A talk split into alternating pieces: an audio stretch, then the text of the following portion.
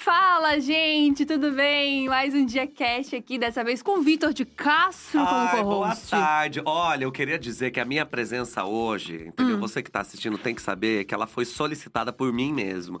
Quando eu soube quem era o entrevistado, eu virei É. pro Arthur e falei, amigo, tem que ser eu. Aí eu não senti muita, muita certeza. Aham. Fui procurei o Rafa Dias. Numa festa eu falei, é o seguinte, a gente, é, tal pessoa vai ser entrevistada e se não for eu, você esquece a minha, minha, minha vida. Entendi. Você esquece a minha e presença, por que, que você queria tanto estar aqui, Vi? Porque é uma pessoa que me deve muito dinheiro.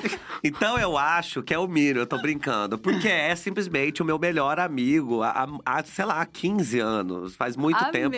Então eu tô aqui também com a máquina da verdade, que se essa pessoa mentir, meu amor, ela tá ferrada na minha mão. Estamos aqui com Rafa Brunelli. Hello, hello! Boa tarde, menino. Boa Você não pode tarde. mentir hoje. Então, olha eu tô que com um pouquinho de medo, assim. Quando eu contei pra ele que eu ia ser entrevistado, né? Eu falei, gente, vou pro Diacast e tal. Eu- esse menino falou mesmo, eu que tenho que te entrevistar. É. Falei, então, tá bom, né? Mas agora com tanta coisa que ele veio falando aqui nos bastidores… Ah, vou te desmentir, vou te jogar Aham. em maus Trazer lençóis. histórias. Adorei. É, então. A gente tem histórias de outros países pra contar. De outros entendeu? países, então, sim. Assim, Mentira! é, eu, eu falei já pra todo mundo: não tem ninguém que, que vá sentar aqui que eu tenha mais história do que Isso é Rafa verdade. Brunelli. Talvez eu tenha mais história com você do que com meu marido. É claro, a gente se conhece há mais tempo. Tem gente que acha que a gente é marido. Conhece mais tempo. Quê? Desde 2008 a gente eu se conhece. conheço, Vi- eu conheço Vinícius, tem mais chamar de Vinícius, né? Tudo bem? É, Rafael. Rafael, eu conheço o Rafael já há bastante tempo já. Eu, amei- eu quero saber dessa fofoca, mas antes de vai pra vinheta a gente já volta. Quero saber como vocês se conheceram. Peraí, já, já é uma tour. Adorei.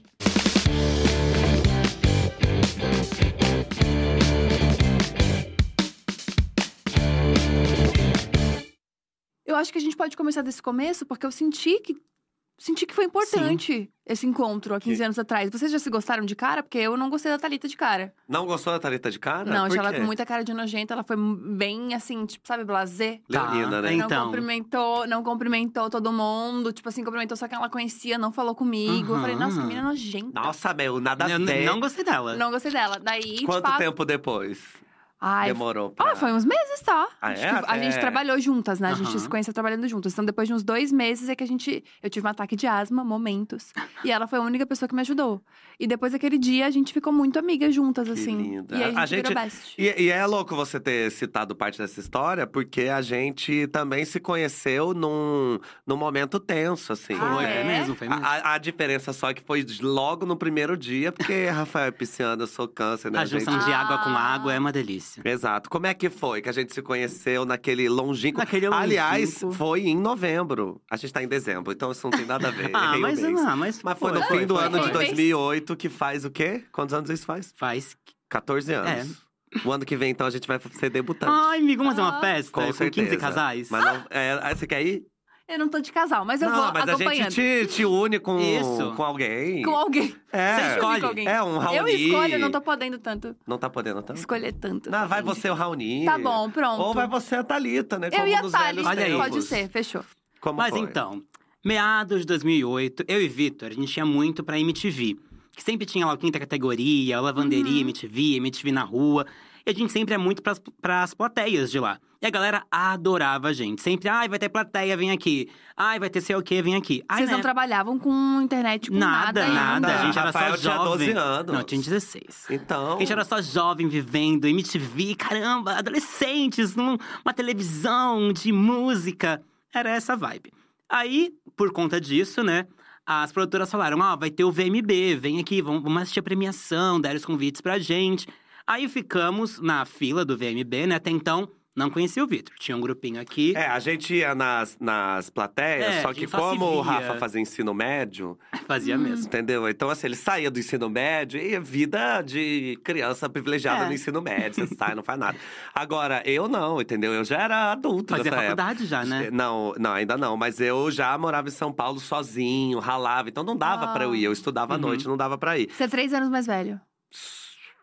Três anos Três mais anos. velho, Você tinha sim. seus Então, 19 ali. eu tinha 19. Então, assim, pra mim, eu não ia tanto nas plateias. Uhum. Mas eu passei aí a partir desse dia que ele vai contar, entendeu? Que a gente ganhou ingresso pro VMB e eu Nossa, achei que incrível.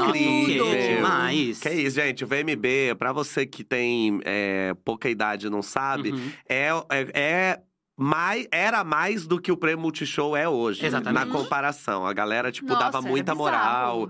Tem é, coisas clássicas que já aconteceram, gente Uhum. gringa que vinha se apresentar. Lembra o Caetano se apresentando com o Sting? Acho que era isso, né? Uhum. Que Não, era umas fala, coisas Ô, bizarras. MTV, bota essa porra pra funcionar Sim. direito. É isso aí. E o ano até, lembra do Vanessa da, da Marta com o Ben Harper?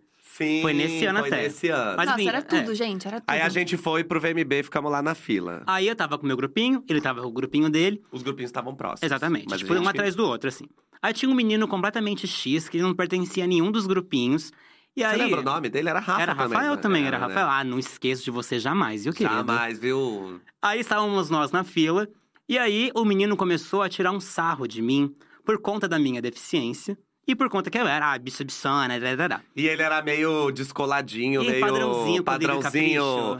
Isso, colírio capricho. Padrãozinho capricho. É, ele tinha um Nossa. cabelo jogadinho assim, meio loiro, Eu então consegui assim. visualizar essa Ah, pessoa então, agora aham. com padrãozinho capricho. É meio Justin Bieber Aham. da época, Exato. entendeu? E ele começou a tirar muito sarro de mim por causa disso. Na época, obviamente, não tinha todo o empoderamento que eu tenho hoje.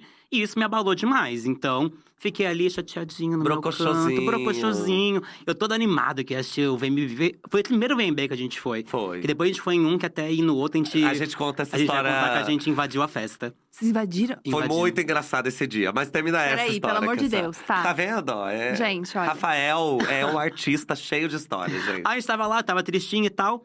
Nisso, o Vitor percebeu que eu tava tristinho e veio falar comigo. É, porque eu olhei pro lado e eu e assim, chegou um momento que a gente tava já formando um Exato. grande grupão, Um grande grupão. entendeu? a gente Então um ficava todo na mundo. fila, assim. E eu também achei esse boy bonitinho e aí a gente tava meio que todo mundo em cima desse Aham. cara e tal. Só que Desse chegou cara, esse babaca. é, Exatamente. e assim, eu falo esse cara, mas ele devia ter uns 15 anos na É, época, exato. né? E aí ele fez assim, ele começou a zoar o Rafael, só que eu. É tipo assim, ele começou e o Rafael, na hora, já fechou a cara. E o Rafael ficou triste, brocochosinho, Uhum. Claro. né? Sentou, do- é, assim, sentou na, na- Como chama? O alambrado. Aham. Aí ele sentou assim e ele meio que deu uma chorada. É. Só que é isso. Ai. Eu sou uma pessoa que eu não posso ver uma pessoa chorando, entendeu? Câncer, né? Compadecido. Exato, compadecido. Aí eu, eu vi o que, o que tinha acontecido, mas daí eu sentei e perguntei pro Rafa. Eu perguntei ou eu já cheguei falando? Não, o tipo, que que tá "Mano, rolando? É, aí, né, Rafael, não, não, nada não, que é isso, né? Ai, Se fosse o Rafael de hoje, Nossa, esse moleque ouviu umas coisas ele também. ouviu, uma live ia ser feita, um Quebrando Tabu já ia estar postando esse corte hoje, entendeu? Mas, na época, né, Ah, não, 14 é, anos é. atrás, outro Rafael, E né? adolescente também, que a gente é super vulnerável. né? uhum. Mas na época é isso, o Vitor veio lá me consolar e tal. E, e aí, a partir dei um daí, fecho no menino, eu Deu mesmo, disso. o menino até eu acho que foi embora, Deu não foi um não? fecho no É, eu não lembro dele lá dentro. Eu dei um fecho no menino, sabe? De virar e falar assim: você é idiota? O que, que é isso? E assim, na época a gente nem pensava em capacitismo, Nada. pensava em nada, mas era tipo assim, mano, como é que você chega pro cara e você começa a zoar ele? A gente tá aqui feliz numa festa. Uhum, ah, só porque você é padrãozinho? Ah, dá licença. Foi e aí. Ficamos amigas. Exatamente. Besties, Desde esse dia. Adorei, Entendeu? não se soltaram mais 15 anos Nada, de nada, história. nada. Não, infelizmente. Eu queria ter conhecido mais gente, né? seria bom, né? Quer dizer que a vida. E nesse meio tempo já viajamos, já moramos juntos. Moramos juntos por juntos. anos, Aham. já. Anos? Sim, fundamos o Deboche Astral juntos. Ah, os primeiros vídeos antes do Deboche Astral todos é Rafael que estava atrás da Sim. câmera já nos primórdios, entendeu? Até antes de Deboche. Astral, quando existia o Falho Mesmo, que era o antigo canal dele. Exatamente. É. Gente, eu amei. E muito louco que vocês dois cresceram na internet e na Uhum. vida mesmo, porque com 16 anos pra 30, a gente é outros seres humanos, né? A gente Sim, quase a muda o DNA. A ideia aqui, né? É, pelo menos, né? Pra Uhum, maioria das tomara, pessoas, né? é uma grande mudança. E vocês, tipo, viram isso dos dois. Exato. Eu acho que é também a, a gente se uniu também muito porque eu tava chegando em São Paulo, então assim, lá em Caçapava, ser LGBT lá Uhum. era um recorte muito ruim, né, pra mim. E Rafael tava nesse momento, já morando em São Paulo, descobrindo É. a própria sexualidade. Então, no final das contas, a gente tava. Eu, eu tava participando de, de uma descoberta de vários Uhum. adolescentes, mas era, ela, também era minha descoberta. Então a gente acabou se unindo, esse grupo todo. Que era um bando de, de gente pan, E sapatão, se beijava na boca todo beijava. mundo. Um dia até queriam bater na gente quando eu e o Victor a gente se beijou. Verdade, amigo. Mentira. Gente, a gente tem um solê assim. A gente tava numa festa de uma amiga nossa, que era também da MTV. Perto de onde você mora hoje, né? É, perto de onde morou. Hoje é todo mundo adolescentinho de tudo. Ai, vamos dar um beijo a oito? Vamos dar um beijo a seis? Gente, coisa é, insalubre isso aí, Insalubre. viu? Você que tá assistindo, não faça isso em festinha. Não, mas É. você aí, você que tem aí pra mais de 30, você nunca deu um beijinho a três também? Um beijinho Ah, a não, quatro? ninguém. Gente, que isso? A farofa da GK tá aí pra mostrar Ainda pra gente. continua, que- né? É, e agora televisionado, né? Pensa. Tele- Televisionado, Tudo isso, com é, VTube passando a coroa. Televisionado. Entendeu? Então, assim, é, a gente. Hello, você que vai na farofa da GK tá se achando muito descolada, a gente fazia Ô, isso há amor. 14 anos atrás. Mas a gente tava lá nessa festinha, a gente deu esse beijo, aí, novamente, uns padrãozinhos começaram a ver isso e queriam bater em nós. É, foi assim, a gente deu. Chegou uma hora que ficava, ah, eu beijo você, eu beijo você, eu É. beijo você, beijei o Rafa. Rafa me beijou, na verdade, assim, é homem linda. Aí ele parou. Assim que a gente beijou, parecia cena de filme. Eu imaginei a câmera atrás da gente. Porque assim que a gente soltou as cabeças, aqui na nossa frente tinha um bando de. Tinha um- uns caras parados assim no bar. Só Putos, que era, era uma festa na casa de uma menina, Aham. tipo, no salão de festa do prédio dela. Então era um negócio que. Não era uma festa. Super controlado, Super convidados. controlado. Sim. E aí, eles começaram a chegar na gente. Um deles falava assim: vamos lá fora. A Foi gente mesmo. precisa conversar, a gente quer conversar. Eu comecei a ficar com medo, com medo, com medo. Falava, não, não, não vou lá fora, eu tô bem aqui. Eu falava isso, eu tô de boa aqui, tô de boa aqui. E aí, Rafael, mais rápido que uma flecha, começou a beijar uma menina numa rapidez que ele pegou, começou a se. a- a- e beijava a menina, porque aí, assim ele era. Ali é o, o cara que tá beijando a menina, entendeu? Então eles não encheram o saco e aí eles foram encher o meu saco, entendeu? Mas também beijou. Depois. Mas comigo não funcionou. Ah, é. É, É que eu fui rápido mesmo. É exato. porque eu, eu ouvi de longe e falei, amiga, sem beijar agora. Exato, e beijou a Stephanie, Beijei né? Stephanie. E foi beijando. Então, Gente, assim. mas eram pessoas da festa. Era, e a dona da festa foi e Expulsou expulsou eles. E foi lindo. Adorei. E, só que eles ficaram lá embaixo, esperando a gente Não, descer. Foi mesmo. Foi não mesmo. tinha Uber na época, a gente ia ter que ficar andando, andar até o metrô e tal. E aí ficaram esperando, e a gente lá em cima, tremendo de medo. E quando eles foram embora, já, sei lá, de manhã, a A gente dormiu foi na casa da, da menina também, Tô pra, pra evitar o, chocada. o é negócio. verdade. Não, eu não dormi, não, eu fui embora. Ah, é? Mas eu fui embora de manhã. Fui embora de manhã. Mas enfim, então assim, né? Coisas é, que você vai, conforme você vai se descobrindo, você vai vivendo. É, Infelizmente. nesse ano eu conheci o Vitor, foi quando eu dei meu primeiro beijo um, num menino você também. tinha quantos anos? Tinha 16. Olha só, então eu te conheci logo, bicha recente. Logo, aham. Gente, mas é, eu queria perguntar pra você como foi a sua infância. Queria que você contasse um pouco, assim, porque apesar de você só ter se entendido ou começado a viver mais experiências com caras, você já era o que a gente chama de criança viada, não era não? Totalmente. Assim, eu sou filho de mãe solo e uma mãe jovem. Minha mãe me teve com 16 anos. Então, ela também, por ser jovem, eu imagino também que ela tinha tido outra cabeça, outra criação também.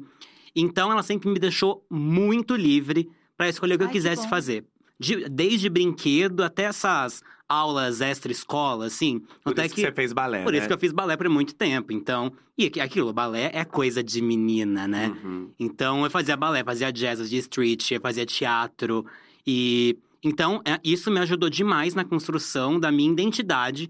E depois eu, eu entendo que também me ajudou na construção da minha orientação também. Então essa possibilidade de eu ser o que eu quiser e me deixou também muito na coisa da criança viada, né? Porque toda sexta-feira eu minha mãe chegava do trabalho e eu falava assim: mãe, hoje eu vou, fazer uma coreografia de tal, tal, tal. Hoje eu vou apresentar tal peça. E toda sexta-feira era um evento artístico, onde eu fazia um showzinho pra minha mãe. Às vezes eu colocava Ai, uma. bem, Tradição. Às vezes eu, eu colocava uma peruca, na- uma camiseta na cabeça pra fingir que é cabelo. Aí eu, eu adorava Pequena Sereia. Minha mãe tinha uma calça que lembrava a cauda da Pequena Sereia. E como minha mãe era maior que eu, sobrava a barra da calça. né? Virava uma cauda. Virava uma cauda, eu colocava e fazia o teatrinho da Pequena Sereia. E minha mãe só fazia um, ai, que bonito. A sua mãe, Ai, inclusive, Rafael, né, é, é, como que era a novela que passava na época que você era fã? Beijo do Beijo do vampiro. vampiro. Nossa Ah, senhora, é verdade. Rafael também. era. E assim como você, provavelmente. O Rafael também era fã de Kaique Aham. Brito. Kaique Brito, claro. Que era o colírio capricho da época.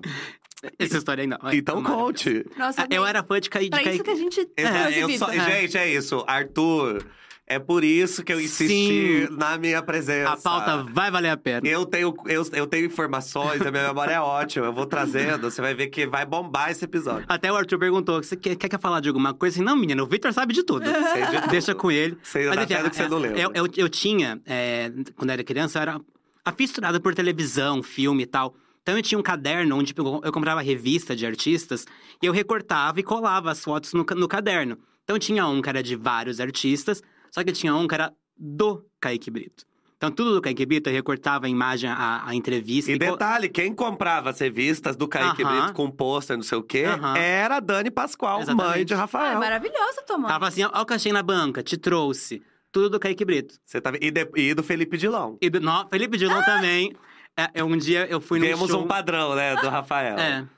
É, eu, fui, eu fui num show do Felipe Dilon, com a minha mãe também. E foi o primeiro show que eu fui, assim, da minha vida. E Onde a- era? Era no Credit Car Hall, eu acho. E aí eu tava lá no show dele e eu era o único menino entre, as- entre os, os adolescentinhos que tava lá. O TV Fama me entrevistou por eu ser o Não. único menino e me levou pro camarim pra conhecer o Felipe Dilon. E eu estava histeriquíssimo com minha mãe. Mãe, mãe, Felipe Dilon. Mãe, meu Deus do céu, Felipe Dilon. Eu, eu tava no ataque de Quantos bichice. anos? Gente, eu isso. queria tudo já esse Ai, vídeo, acho que foi, Rafa. sei lá, eu tinha uns 12, 13 anos, talvez. Gente, e você não tem uma foto sua com o Felipe Dilon? Eu devo ter, deve estar com a- minha mãe, que eu na época era filme, né? Então. Gente, Nossa, eu olha, se a gente um lembrasse. E o vídeo você nunca achou. Nunca achei, Do nunca TV achei. Fama Eu assisti na uma- televisão quando passou, né? Mas eu nunca achei esse vídeo. Meu Deus. É que é uma época É. outra, Outrora, né? Tem né? que procurar as fitas É, as da fitas, rede menina. TV. que se até na Globo já pegou fogo, imagina as fitas da Tá rede entendendo? TV. Mas, além disso, tem um clássico. O Rafael até já, já postou sobre isso no Instagram dele, que tem um clássico é, infantil, que é um álbum dos mais vendidos, que é um álbum de músicas covers que Rafael Sim. gravou com a mãe dele fazendo Amiga. segunda voz.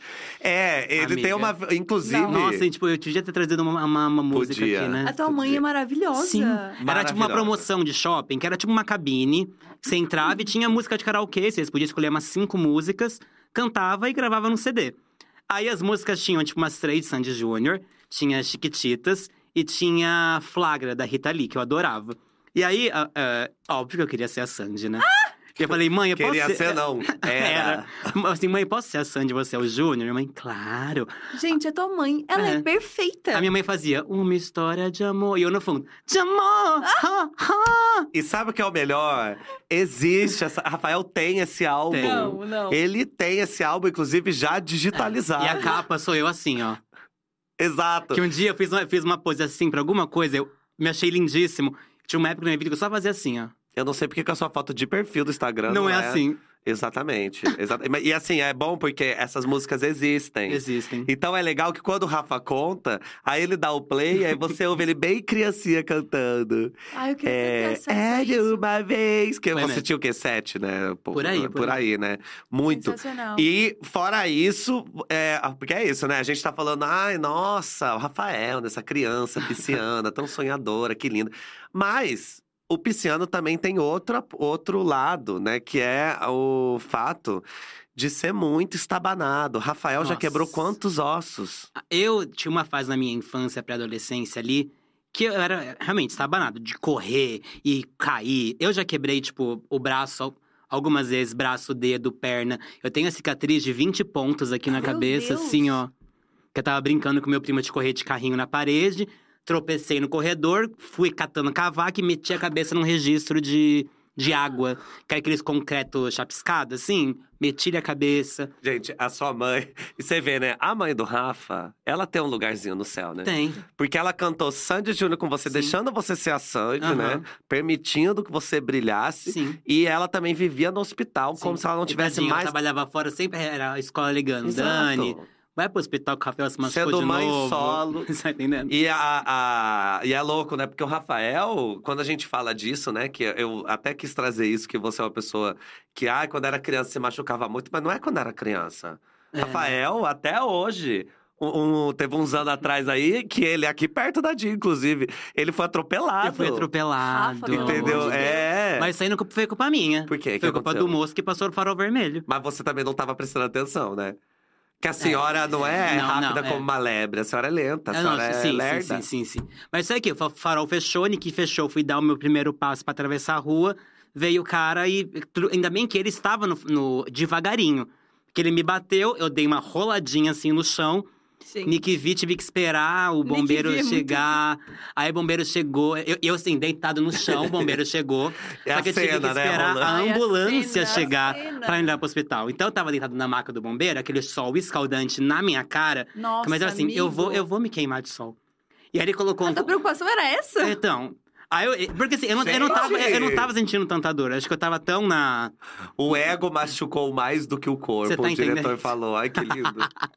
Não, e eu, eu, eu tinha saído meio que escondido do trabalho pra pagar contas da casa que a gente morava junto. Exato, aí daqui a pouco a gente recebe uma mensagem dele do grupo. Gente, fui atropelado, tô indo pro hospital. Não, cara, não, não. E amigo, Eu o que, juro. o, que, o que me machucou mais não foi nem o atropelamento, o que me machucou mais foi que eu, eu dei uma, eu tive torcicolo, porque os caras colocaram aquele colar muito maior que o meu pescoço. Que é o- esse pescocinho de neném. Exato, eu tive um pouquinho de queimadura no rosto, mas aí, aí a perna eu machuquei de verdade, que eu ralei no chão. e Mas o, o braço Nossa, ficou. Ficou também. É engessado, não Aham. tem? Tem até. a Aí uma, uma, uma outra estabanada também foi quando eu fui andar de kart pela primeira vez. Nossa, mas olha só, a pessoa está banada. Você entendeu? Vai andar de Não- kart. Não se ajuda? É. Vai andar de kart. É, Amiga, amiga. essa é a minha discussão. Eu me sinto pai do Rafael. Muitas vezes eu falo, a senhora tem que se respeitar. Se respeita, se Mas não se respeita.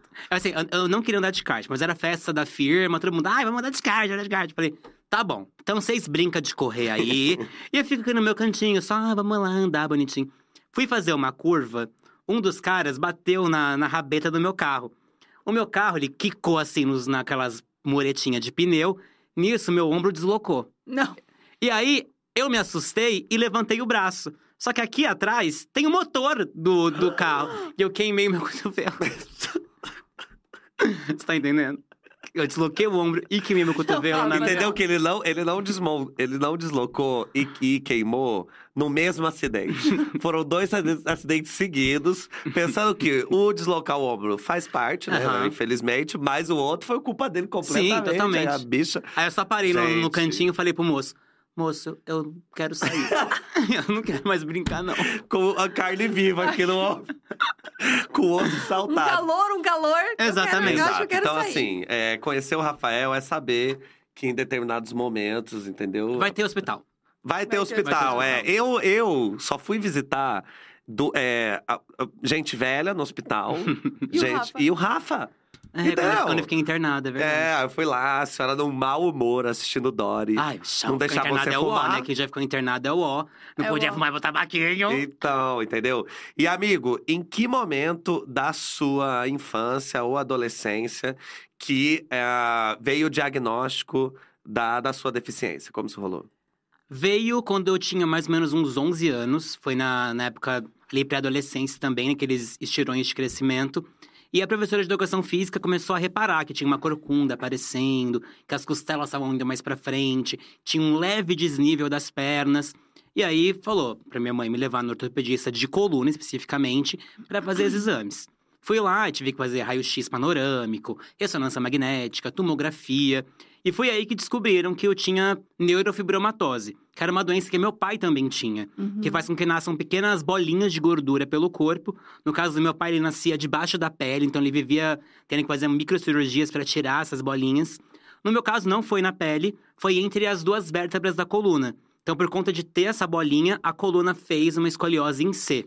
E quem tem escoliose sabe que a escoliose puxa outros tipos de deficiências na coluna, como a lordose e a cifose. Lordose na região lombar, que faz aquela é, um C também, e a, a lordose aqui, a cifose aqui na região do- dos ombros. E aí descobriu-se isso e foi um caos na minha vida, assim, porque aí meu corpo foi crescendo cada vez mais, bem que eu sou baixinho, então não foi tanto, mas ele foi crescendo cada vez mais e foi ficando mais aparente essa coluna desse jeito. Então foi bem nessa fase que eu descobri, não que eu era uma pessoa com deficiência, porque eu não, não tinha esse conhecimento ainda, mas que eu era uma pessoa com um corpo diferente, assim. Primeiro foi assim que foi a leitura, então. Foi, foi. Meu corpo é diferente. É diferente a minha- pra não falar um corpo, ah, meu corpo era feio, meu corpo é horroroso, meu corpo uma autoestima Mas isso aí baixíssima. ficou pra assim. trás. Ficou super, ficou Mas super. a- na época era isso que, Exatamente. que passava. E é louco, porque é justamente numa época, né, onde todos os adolescentes estão vivendo Uhum. muitas mudanças. Uhum. Então se incluiu, ainda mais a gente que é LGBT, que é tipo, aham, que é mais tenso ainda, mas é, ainda se incluiu essa, essa coisa. Nessa época, rolou um momento assim de, de você ter que passar em muitos médicos, ter que pensar em cirurgia. Uhum. Rolou essa, esse tempo? Como é, foi? a partir disso, eu continuei nesse mesmo ortopedista de coluna pra ele examinar, porque eu fazia exame a cada seis meses, assim, porque como o corpo ia crescendo, ele queria ver se a coluna não tava ali apertando o pulmão, apertando o coração, o que que tava rolando aqui internamente. Então, a cada seis meses eu tinha que fazer esses exames, eu odiava fazer ressonância, porque você tinha que ficar naquela maca ali, com aquele tubo gigantesco, fazendo um barulho horroroso. E aí, a primeira vez que eu fiz ressonância, o médico falou, olha... é, você não pode engolir saliva, tá? Amigo, É só falar esse isso que caos, começa a passar. Esse caos de não pode engolir saliva me percorreu todos os exames. Mas enfim, eu tive que fazer esses exames, aí o que o médico indicou era eu fazer natação, Hum. porque a natação ajudava ali a manter a coluna onde estava, ela não ia voltar a uma coluna ereta, porque como esse nódulo da minha coluna já estava desde que eu nasci, então não tinha como o que fazer para essa coluna ser uma coluna ereta. Se descobrisse isso lá atrás, poderia usar colete e aí a coluna seria uma coluna ereta. Mas como eu descobri isso só depois, não tinha muito o que fazer. Então eu tinha que fazer natação para segurar a coluna ali como tava e também fazer RPG, que é uma fisioterapia para para coluna. Também odiava isso, porque Nossa, é muito chato RPG. muito chato. E tudo me lembrava que eu fazia isso por conta desse corpo, Uhum. né? Então eu ia para sessões de RPG, pra natação também. E era uma coisa muito ruim, porque eu não queria estar ali. Não porque eu não gostava de natação, mas porque eu fazia natação por causa do meu corpo. Então Uhum. tudo, tudo levava a coisa, tipo, eu tô nesse ambiente porque meu corpo é desse jeito, sabe? É uma coisa até que a, a- o movimento Corpo Livre fala muito sobre isso, né? Que é quando você começa a praticar exercício por querer mudar o seu Aham. corpo, né? Por não gostar do seu corpo, não querer que ele seja desse jeito, a chance de dar ruim é muito grande, porque Uhum. você tá escolhendo o motivo errado, Exato. né? Você teria que, que fazer por gostar do seu Uhum. corpo. Eu gosto tanto dele que quero cuidar dele, Super. não o contrário, contrário. né? E como que foi a construção dessa autoestima, amigo? Porque você não, não tem mais esse, esse Uhum. pensamento. Como é que foi a construção pra chegar nesse lugar que você tá hoje? Olha, é, eu, eu vim daquela etapa de puta que bosta, meu corpo é assim, muito triste, Pra depois uma fase de ah, tá bom. É isso. É né? isso, não tem muito o que eu fazer, uma coisa mais de aceitação. E a, a fase do empoderamento em si, veio, ele veio muito perto ali da pandemia. Realmente É ficou. recente, então. É recente, super, Muito essa questão durante, de. é, pandemia, né? essa questão de me entender como uma pessoa com deficiência. Porque antes eu falava, eu, tinha um pro- eu tenho um problema na coluna, meu, eu tenho um Uhum. corpo torto. Mesmo já aceitando, não era mais um pesar, mas eu não colocava nas nomenclaturas certas. E também não- eu, eu não me entendia como uma pessoa com deficiência, porque todo mundo até então tinha esse pensamento que deficiência é, são pessoas com cadeira de rodas, pessoas cegas. E como eu não consegui entender que o meu corpo também tinha uma deficiência, não consegui me incluir dentro disso. Foi aí, na pandemia também, eu comecei a ler sobre isso e comecei a entender, tipo, gente, peraí, eu também sou uma pessoa com deficiência, então eu também preciso de acessibilidade para algumas coisas. É, o meu corpo não pode fazer certas coisas, ou ele pode fazer certas coisas. Comecei a entender mais o meu corpo dentro desse aspecto de pessoa com deficiência. E saber quais são os limites que meu corpo tem e começar a respeitar ele, porque antes era isso, ai, tô sentindo dor, ai, tô sentindo dor por causa da minha coluna, mas eu, não, eu, eu quero fazer isso, então vou com dor mesmo. Hoje eu penso assim, não, eu sei que eu não posso, que nem eu adorava fazer trilha, adorava acampar, mas eu... Adorava fazer não, trilha, eu, eu era escoteiro, É, você- eu adorava, mas eu, adorava. eu ia, mas eu, eu A gostava gente dessa- tem uma história de trilha ótima também pra Nossa. contar, a gente já Só conta. que assim, eu sentia muitas dores, mas eu, como eu tava curtindo o rolê, eu continuava com dor mesmo. Hoje eu já sei que, tipo, não, eu não posso acampar. É, Uhum. Tipo, eu podia acampar se levasse um colchonetezinho e tal, essas coisas todas. Porque eu preciso de um fofinho. Levando o meu ortobon, Você tá eu entendendo? em qualquer lugar. Mas hoje em dia eu, eu- já sei falar que não. é, eu, eu não consigo fazer uma trilha carregar uma mochila por sei lá quantas horas. Tô entendendo limites. É, né? exatamente. Então eu acho que é, a partir daí veio esse ponderamento. E eu comecei a falar, eu preciso falar disso na internet, porque influenciadores com deficiência que falam sobre isso são poucos até então. A gente tem o Ivan Baron, a gente tem o Davis, a Mariana Torquato, a gente tem a Pequena, a Pequena Lô, que faz vídeos de humor e são Uhum. incríveis. A Lorena, né? que É, exatamente, Lorena Eltz aqui da Dia. Então eu acho que é, a nossa presença, falar sobre os vários tipos de deficiência, eu acho que é muito importante. Eu comecei a ver exatamente sobre isso. Eu acho que eu preciso colocar minha deficiência para jogo, mostrar como é meu corpo de verdade e falar: o meu corpo também existe, assim Uhum. como o seu corpo também existe, tendo essa mesma deficiência que eu ou outro tipo de deficiência também. Ou mesmo sem ter deficiência. É, exatamente. E esse empoderamento, ele vai pra todas as áreas da tua vida, né? Porque imagina o quanto isso não deve ter afetado teu trabalho, tua Totalmente. sexualidade, todas as coisas que, que você... Que são você, no final das contas. Eu comecei a entender também que lá atrás, como eu não era o, o adolescentinho mais quisto, que todo mundo queria pegar e tal, é, eu consigo entender que sim, foi por conta de, de- do mundo ser capacitista, do mundo ali ainda usar um tipo de beleza e tal. Uhum. É, antes eu via como, como tristeza, mas hoje, hoje eu vejo, vejo mais como uma crítica mesmo. De saber que o mundo continua assim, é claro, mas é, o meu autorrespeito é totalmente diferente do que era antes, assim. Então, sim, esse, esse empoderamento veio pra tudo. Eu acho que hoje me sinto até muito mais piranha do que antes. Na questão de ter mais coragem. Não só tipo, se sente livre, como né? é, Como né? é. Qualquer pessoa que já encontrou o Rafael numa, numa balada, pelo amor de Deus. Mas acho que isso é muito importante, porque. Ser piranha, Se sentir. Não, mas acho que se sentir livre pra exercer tua sexualidade, tua sensualidade, enfim, é totalmente ligado à tua autoestima. É você se sentir digno e bonito e qualquer coisa pra Super. receber amor e receber olhar, né? É, e é louco, porque o Rafa, você sempre teve uma ligação muito forte é, com a aparência, com relação ao seu cabelo, por Uhum. exemplo, né? Rafael já teve um cabelo que se esticasse chegava na bunda, É não era não? Era até metade aqui do, do ombro, assim, Caramba. da, A gente costas. ia pra, pra show, pra festa, as pessoas paravam a gente pra falar o quanto o cabelo do Rafael era Aliás, tô bonito. nesse processo. Já já esse cabelo vai estar grande Vai de estar novo. grandão. A gente vai deixar crescer junto. Vamos, amigo. ser as irmãs Galvão, eu e você. E aí, é, então o Rafael sempre teve isso, Uhum. mas sempre rolava, né, uma. Até uma coisa meio, eu vou me esconder no meu cabelo, né? Aham, Porque, tipo, super. é o Sansão, Aham. entendeu? E na minha personalidade também, na questão de sempre chamar muita atenção. É- é- era aquilo. Eu queria me esconder por causa do meu corpo, mas queria chamar atenção por causa da minha personalidade. E eu conseguia, Hum. assim. Eu chegava, eu, eu conquistava qualquer pessoa de grupinhos de amigos diferentes. Não, 10 de 10. A cada 10 amigos meus, 10, quando, depois que conheci o Rafael, Uhum. falava: ai, leva o Rafa! Rafinha não quer ir, não? Às vezes nem Ah, queria é. que eu fosse, queria só que eu levasse o Rafael. Mas acho que é isso. Eu acho que quando. é, nessa parte de conquista afetiva e sexual, quando a gente entende que você. Das armas que você pode jogar. É isso, eu entendo que a minha personalidade de ser engraçadinho, de, de ser a, a bicha da coreô. Eu entendo que também isso pode ser um atrativo. Uhum. Então, eu- eu demorei pra cair nessa. Quando eu caí nessa, eu percebi que, tipo, não, eu também posso ser uma pessoa atraente nesse sentido. Uhum. Eu brinco muito da diferença da palavra atraente e atrativo, né? Nossa. Eu falo que o, o atraente é mais a coisa do estou olhando e estou me atraindo por você.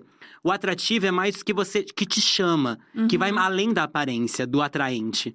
Olha como ele é um Achei isso poeta. incrível. O Rafael é um poeta. Você Ele- vai ver que ele vai lançar um livro só com Sim. pensamentos dele. A gente podia lançar um livro igual o Gabriel Chalita e o Uhum. Padre Fábio de Mello, que mandaram o livro que era carta entre eles. Aí, ó. Vamos mandar os nossos WhatsApp? Tá aí, não, não, tem que tomar cuidado, né? Tem que tomar cuidado, realmente. Em que momento, Rafa, você teve um entendimento sobre a pansexualidade? É bom até a gente falar Sim. disso hoje, porque hoje é um dia especial, né? Sim, hoje é o dia da visibilidade pansexual. Exato. Isso é ótimo, Por isso isso é você tá ótimo. aqui bem visível, com essa roupa linda. Isso Mas- é lastro, isso aqui. Até vim aqui, ó. Olha que lindo esse laço. Hello. Hello. Mas é isso, você antes se identificava como um homem gay. Sim. Até por conta, né? Felipe Dilon, toda essa história. E aí, depois, em que momento você pensou? Acho que não. Então, lá atrás, quando eu comecei, eu já sabia desde criança que eu me interessava por meninos, né? Uhum. Quem é LGBT, enfim, seja pra onde você jogar o seu, seu alvo de atração, você já vai pegando, tipo assim, hum, Eu tô gostando de Kaique B. Tô olhando essa- essas embalagens de cueca, tô achando uns negócios interessantes, É, né? a embalagem de cueca é o X-Videos dos anos 90. Exatamente. Era isso. Mas até então, eu também me interessava por meninas. Eu, eu namorei meninas e tal. E eu, eu, eu curtia também. Então, até então, eu, eu- minha primeira orientação foi me entender como um homem bissexual. Mas pelo fato de eu ser um homem na- com poucos trejeitos ditos masculinos. E as pessoas não, não levavam a sério. Nem as mulheres, e nem os, os homens, nem os, os, os amigos gays. Eu assim, não, para com isso. Bi, bichona, né? Você é gay, para com isso. Uhum. E eu ouvi isso e levei pra vida. É, e até então, me entendia como um homem gay realmente. Só que depois do meu empoderamento do meu corpo também, eu comecei a reparar como a comunidade gay ela é problemática. Muito nessa questão do corpo também. De endeusar certos tipos de corpos, que é o corpo magro, corpo musculoso e tal. E até de não pensar além disso. E eu comecei a pensar do tipo, gente, mas então eu também não posso ficar nisso também, de só focar nesse corpo masculino, nessa, nesse homem. Porque se eu tô criticando isso, eu também eu não quero estar dentro desse, desse, desse nicho também. E foi aí que eu comecei a, a, a abrir o meu leque de, tipo, afetos e sexualidades do tipo, não, eu me atraio por personalidades. Então, seja uma mulher cis, um homem cis, trans, é, não binário, enfim, seja qual for a sua identidade de gênero, pra mim o que vai importar é como você tá ali conversando comigo, o que, que, que mais te atrai, o que, que mais me atrai. Eu também acho que a, a pansexualidade veio também para desconstruir a questão do sexo em si também. Da Uhum. questão, a- antes até de, me- de me entender como homem pan, eu tinha me entendido também como guinage. Que guinage, para quem não sabe, é o tipo de ato sexual sem penetração. Que Uhum. haja o- outros tipos de toques, outros tipos de coisas. Pra ir desconstruindo até nisso, assim. Porque eu via também que tudo era, "Ai, você é ativo, você é passivo. Uhum. Falo, gente, mas a gente pode fazer tantas outras coisas além de se você é passivo, você é passivo, não é que a gente não vai transar? Calma, dá pra gente fazer outras coisas também. Então eu acho que isso também me levou pra esse ponto de, tá, eu não me interesso só por um tipo de genitália também. Eu acho que a gente pode brincar com o sexo e com a sexualidade com muitas coisas também. E foi louco, porque esse foi um processo, né? Eu falo assim, gente, mas é porque a, a- eu tava presente, entendeu? Uhum. Na verdade, acho que, tirando as histórias de criança, tudo que o Rafael falar, eu vou falar realmente, era assim. Por isso que eu sou a máquina da verdade. eu acho é, uma coisa curiosa, que esse processo da sua descoberta da pansexualidade é, também veio num momento pandêmico. Aham. Que era engraçado, porque todos os nossos papos era o Rafael falando, gente, eu nem lembro mais como beijo uma boca. Exatamente. E aí, eu acho que isso tudo pode, inclusive, ter ajudado, né? Porque no momento em que você se vê fora desse jogo, observando o jogo Uhum. só, então assim, eu não tô é, transando com ninguém, não tô saindo com Uhum. ninguém, não tô não sei o quê, então eu tô meio só observando Uhum. o jogo. Aí você falou, hum. Será que tem a ver com isso, assim? Eu acho que super, eu acho que super tem a ver, sim. Eu acho que né, essa questão de, de realmente observar de fora como. Assim, porque existia ainda ali o tesão acumulado e tal, e tipo, ai, gente, queria muito beijar na boca e tal. Mas eu comecei a Queria ver. mesmo que você falava disso sempre. Sempre. Todo papo tinha um nossa, gente. Todo solteiro, solteira de pandemia, sabe o que eu tô falando. Rafael fez um programa chamado Fiz Vida mesmo. de Solteiro na Pandemia. Que era exatamente pra pra que os solteiros se unissem e falassem: que merda. Mas eu, eu acho que foi justamente isso mesmo. De, de, de- como na pandemia veio tudo isso, de tipo, esse rolê todo que tava acontecendo, de ter que mudanças sociais. E eu comecei também a ter mudanças dentro de mim, de corpo, de personalidade, de tudo. Foi tudo uma grande re- reconstrução de, de onde vou jogar o, o meu, o meu afeto mesmo. Então, eu acho que pelo fato de a gente ter pouco afeto na pandemia, pensando em- em Uhum. amigos e tal, eu comecei a- até a questionar os meus afetos. E eu comecei a ver que não, eu acho que o meu- o- a- essa caixinha que eu me encaixava de como um homem gay e só me atrair por homens, só ficar com homens, só transar com homens. E veio também esse ranço de homem gay que, que me veio também com esse novo empoderamento. É, é aquilo, não sei, o ovo e a galinha, né? Não sei se veio o ranço e eu me, me Uhum. redescobri ou se veio essa redescoberta e, e veio o ranço. Eu- não, eu acho que o ranço. Só não tem ranço de homem gay quem não conhece um homem gay. Né? Que a gente que conhece, é tipo assim, eu falo, é a minha própria comunidade, Uhum. porque eu ainda sou como os Ai, tem que ser pan Neandertais. também. Ah, não, não, não me interessa muito. Mas é isso, eu, como os Neandertais, é, sou um homem gay, né? Uma sexualidade tão antiga. Monossexual, Tão né? monossexual, absolutamente. É, Esqueci completamente o que eu ia falar. Ah, tudo bem. É, mas é engraçado, porque até por a gente viver a, a pandemia muito juntos Uhum. e também por, por todo o trabalho que a gente faz junto, tem uma pergunta aqui que é ótima. Eu vou ler exatamente como tá Aí. escrito. Muitas pessoas acreditam que você é o marido do Vitor. Muitas. A- Acho que até hoje a gente já ter falado inúmeras vezes quem sou eu, quem é Vinícius. Acho que pelo fato de a gente fazer o deboche astral juntos há muito tempo, de a gente. a- a- eu ser a voz ali por trás das câmeras, Uhum. da gente ser a carinha do deboche astral. Todas as, as senhoras fãs de deboche astral pensam que eu sou o marido do, do- desse menino aqui. Exatamente. Vamos falar sobre essa profissão, então, que vocês trabalham Aham. juntos há muito tempo. Tipo, há muito tempo. Mas você começou a trabalhar com TV, com cinema já muito antes também. Sim, eu, eu fiz rádio e TV, até por conta da MTV. Ela que me norteou a fazer Nossa. essa, essa faculdade, sim. só uma coisa, Michael contigo. Santini está assistindo a gente. Hello, hello! Te deu oi, príncipe. Beijo, meu amor. Oi, vagabunda. Aí, época, eu tava em dúvida entre fazer jornalismo, artes cênicas. Aham. Tava nessa coisa, eu sabia que eu ia pra artes Arte. ou comunicação, nesse rolê. Que a gente sente, né? Esse, esse cheiro, né? Super. E aí, a MTV me, me apresentou essa carreira de rádio e televisão. Fiz rádio e TV. Aí, é, nesse meio Um tempo… ótimo curso que você Ótimo indica. curso, sim, pra quatro anos. Hum, Hum. Quanta coisa podia ser resumida em dois anos. E quatro slides, né? É, Não, tudo bom? Dois anos e quatro slides. E aí, eh, no segundo ano de faculdade, eu entrei num estágio numa rádio aqui em São Paulo. E eu fiquei lá por cinco anos. Assim, no ano seguinte já fui efetivado. Aí fiquei em tal área, fui fiquei pra, na área de roteiro comercial. Fui para a área de programação musical, fui para a área de eventos. Então eu percorri bastante coisa ali Trabalhava na… bastante, né? Lá na rádio. Então, é outra coisa que é a coisa do CLT, de ter que trabalhar nove horas por dia. Eu, meu trabalho, eu fazia em quatro horas. E eu passava o restante do dia assistindo série no meu computador. Era ótimo. Amei. Rafael chegava em casa, a gente morava junto uma época, né? Que ele trabalhava lá. Aí, Rafael chegava em casa e falou assim: ai, ela lançou tal temporada de, de tal série. Aí eu falava, ah, nossa, é verdade, a gente tem que assistir. Ele falou, não, já terminei.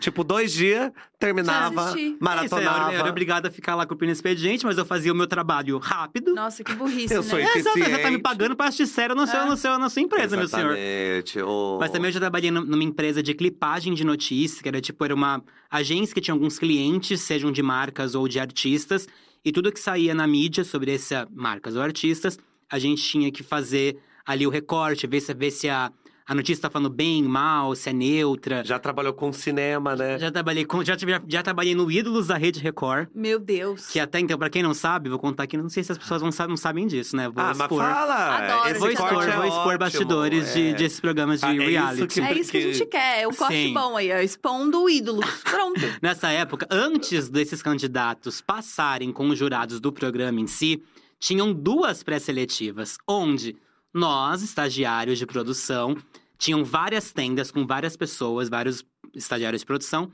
Vinha ali o, o cantorzinho, cantava pra gente, a gente falava, ok, volta amanhã, ou beijo, passar bem. E aí no dia seguinte tinha essa outra, outra peneira, e a partir daí, dessas duas peneiras, que ia pros jurados da jurado. televisão. A gente achando que os jurados assistiam as 500 Imagina! pessoas. E tinha pessoas também que, tipo, tinha os produtores da fila também, que ficavam pegando as histórias. Uhum. E aí, quando chegava na gente, os candidatos davam uma fichinha. Se tinha um adesivo de uma determinada cor, a gente sabia que ou o candidato era muito engraçado, era caricato, a gente passava de qualquer forma, nem, nem pedia pra eles cantarem, ou a história era bonita. Então a gente sabia que esses a gente tinha que passar. Então era, era, era isso Ah, também. Independente se canta, se não canta, Nada. whatever, precisa desse corte aqui. Aham. Sim. Já, aí também no Ídolos Kids, também nessa mesma coisa. Crianças Nossa, que dor no Né? coração. Falar É, eu ia falar isso. Mas- falar mas eu não pe- pra uma criança. Mas eu pegava uma tática isso? ótima. Quando a criança cantava, eu, tipo, cantava com ela, de- articulando assim, ela ficava super mais tranquila. Só que tinha crianças que não queriam estar lá. Eu vi várias vezes crianças super nervosas. Eu, não, calma, calma, quer que eu chame sua mãe? Ela, ai, mas eu nem queria estar aqui, minha mãe que me inscreveu. Putz. Muitas crianças faziam isso. Putz. Aí, Aí mas- já não passava, né? Ah, não passava. Você não faria isso? Com Nossa, seu filho? gente, não, né? Que eu ódio também que não. me deu agora. Uhum. Imagina chegar e falar, você vai cantar. Sim. Trabalhei também na All TV. Lembra daquele meme do Autoestima mais que amiga? Você lembra disso? Autoestima. Minha amiga! Era, era uma, uma apresentadora completamente louca que ia falar sobre autoestima. Meu Deus! E ela resolveu cantar sobre autoestima. Você tava no, no, no estúdio? Não tava Ou no não tava? estúdio, não, não. Mas tam- também nessa que era uma web TV, naquela época web TV, minha filha. Isso aqui é. Web TV, Pa, ma- pra lá nossa. de ano- começo dos, começo dos anos 10. E era, era um programa de tipo, toda semana tinha um colírio capricho, tinha uma banda, que era um programa jovem e tal. Então eu trabalhei muito naquela. No Capricho, que era aquele evento que tinha da Capricho. Ai, legal. Então- Mas é, eu falei que você trabalhou com cinema. Você trabalhou no cinema. Ah, sim, é verdade. Meu primeiro emprego foi no Cinemark. Tá vendo? Rafael trabalha com audiovisual Exatamente. cinema. Desde sempre. Sabe Desde aquelas pessoas que recebem seu ingresso, que vai limpar a sala depois? Eu era essa pessoa. E o Rafa, quando tava fazendo rádio e TV, o TCC do Rafael, em uma das coisas, porque Uhum. TCC é sempre um monte de coisa que tem que Ah. fazer, um deles era um programa de. TV, onde um dos quadros, quem faz sou eu, Sim. vestido de Suzana É Vieira, verdade. entrevistando pessoas no Centro Cultural Vergueiro. Foi mesmo. Porque na na faculdade de rádio e TV, você tem que fazer, além da monografia, você tem que fazer um programa de TV mesmo, né? E o meu era um programa de humor e tal, bem caricatice. E um dos quadros era realmente Vitor, de Suzana Vieira. Adorei. Você vê que E coisa tosca. Quando que teve a ideia do deboche astral? Olha, Então, aí a gente, né, aí a, a, a gente sempre foi, tipo, muito amigo, Aham. etc, né, Rafael fazendo lá as coisinhas dele, né, faz faculdade, eu Uhum. também, só que é isso, a- gente não, não tinha nenhuma relação profissional, a gente se encontrava pra sair, pra viajar, pra curtir, a gente ia fazendo isso a vida Amigos. inteira. Amigos. Amigos, sabe esse negócio? Esse Você- negócio de amizade mesmo. Negócio de amizade. É, aí, é, quando a gente foi começar a morar junto, uhum. eu pensei, Rafael é formado em rádio e TV. Eu acho que ele pode me ajudar a produzir, né? Uhum. Aí eu falei, Rafa, você, olha, eu queria fazer vi, eu, eu já fazia uns vídeos. Uhum. Aí eu falei, olha, eu queria é, que você me ajudasse, né? Seria legal ter alguém mesmo, né? é, atrás da câmera pra ficar Aham. olhando, pra não sei o quê. E aí, Rafael começou a, a fazer isso. A gente gravava no quarto dele. Ó, Sim, que é isso, a é gente verdade. morava junto. E os primeiros vídeos de signo, que não era, a ideia não era fundar o Deboche Astral, a Aham. ideia não era que a gente tivesse um canal de astrologia, não era nada. Eu fazia qualquer merda, tipo, depois das 11, faz qualquer Olha, Qualquer tudo merda. bom? Boa Tô noite. brincando. Qualquer amiga. merda, tipo, depois da sua. Não, mas é Carinho, porque. né? É um carinho. É, não, mas é claro. com carinho. Com carinho, entendeu? Que é tipo carinho. assim, quando você vai, você propõe várias coisas. Você não tem, tipo, um. Vou falar de astrologia. Ah, não, vou fazer humor, vou. Uhum. propor umas pataquadas e tal. E aí eu fazia isso. Zero sucesso, entendeu? Assim, é dando na minha cara depois das 11, que eu cheguei aqui, tirei sarro, mas meu zero sucesso, elas já tinham milhões e milhões. E aí, a... quando eu falei assim, ah, vamos fazer coisa de astrologia, e aí fizemos. E Um bo- sucesso. logo de cara, bombou, bombou, sei lá, 5 milhões de views, 8 milhões de views, 6 Ai, milhões de views. Era tudo assim, é, a gente fazia vídeo pro Facebook, a concorrência, que a gente tá aqui no YouTube, mas a, a, a gente fazia vídeos pro Facebook, aí bombavam. E aí, quando a gen- eu resolvi fazer um vídeo que era eu, eu gostava muito da Jujute. Uhum. E aí eu falei, não, acho que eu posso fazer um vídeo contando as minhas experiências sexuais com todos os signos, porque eu já Hum. transei com pessoas de todos os signos. Isso já foi até a manchete, que eu acho engraçado. Eu na farofa da Giqueia, Nossa. e aí. Não, não ia não. Aí eu. O que acontece é que quando eu falei, ah, então eu vou contar essa experiência, mas vamos fazer igual a Jujute faz? Que eu fico na frente, tem- tinha uma, uma rede na casa do Rafa Uhum. pendurada, e aí era um, um ângulo bem bom, Aham. assim, na frente de um, de um- de um Janelão. E aí eu falei, não, então a gente coloca a câmera ali, filma nesse ângulo, eu fico na rede, e você atrás da rede. Conversando com você. Aham. É, comentando, porque eu, eu achava que isso que a Jujute fazia muito legal, entendeu? Que Uhum, o Caio, Caio, né? comentava. E aí o Rafa fez, beleza, esse primeiro vídeo foi um sucesso. Foi que a gente não tava esperando, porque eu sentei na, na rede, na frente do Rafael, um vídeo de nove minutos, e contando, eu até meio sem graça, porque eu tô contando essas histórias. E aí bombou muito. Aí quando bombou, a gente se olhou. Quando as, as duas coisas bombaram, que era isso bombando, outras coisas de signo bombando, a gente se olhou e falou: é isso que a gente deve fazer. E aí, com outras pessoas da equipe, a gente fundou o Deboche Uhum. Astral. Entendeu? Uhum. Então eu falo que o, o Rafa é o funcionário número um. Sim. Entendeu? Tipo, é a pessoa número um do, da minha vida. Ah, é por isso que acho que a gente é casado. E como é que foi pra você, Rafa? Porque no começo era isso, tipo, meio que por trás das câmeras, pensando ali em enquadramento, nessas coisas. Depois você agora também é influenciadora e mostra a cara o tempo todo e faz seus próprios vídeos pra além do deboche astral. Super. Como é que foi esse caminho pra ti? Porque também imagino que deve ter sido um rolê, né? Tipo, será que eu mostro minha cara? Será que eu não mostro minha cara? Porque tem uma Ah, segurançazinha. sim, claro. Ali, ali por trás das câmeras sempre é mais seguro mesmo. Mas como eu sempre fui dado também, sempre fui aparecido, pra mim essa, essa ponte ali não foi tanto uma, uma questão, um problema, não. Os making off do deboche astral, Rafael, sempre, Sempre, brilhando. Eu fazia graça de propósito pra câmera vir em mim. Exato. Mas, mas eu acho assim, é, quando eu fui pra, pra, pra ser influenciador, quando eu comecei a falar assim, tá, não, vou fazer vídeos. Que antes também fazia vídeo na minha rede, mas uma colir, uma colar. e foi na pandemia que eu comecei a. a- como tinha menos. Nossa, é recente também. Super. A pandemia mudou completamente. Aham, tipo, amiga. ah, Super. Tá. A pandemia, apesar de, claro, todos os pesares, longe de Aham. mim falar que a pandemia foi uma coisa boa, mas. Foi um momento de reflexão. Mas né? você Exatamente. fez uma limonada desse limão É, azedo, é tipo né? isso. Porque nesse momento as produções do deboche tinham diminuído por motivos óbvios. Assim, a gente Uhum. só ia, eu ia pra casa do Vitor, que ele morava na minha rua. A gente gravava ali aquela- as- aquelas coisas esporádicas. Então eu tinha muito tempo livre. E eu não gosto de ter tempo livre, eu gosto de me ocupar. Uhum. E eu pensei, ah, então vou começar a fazer vídeo pra mim, assim. E foi bem nesse momento que eu comecei a falar sobre o que é ser ser uma pessoa com deficiência.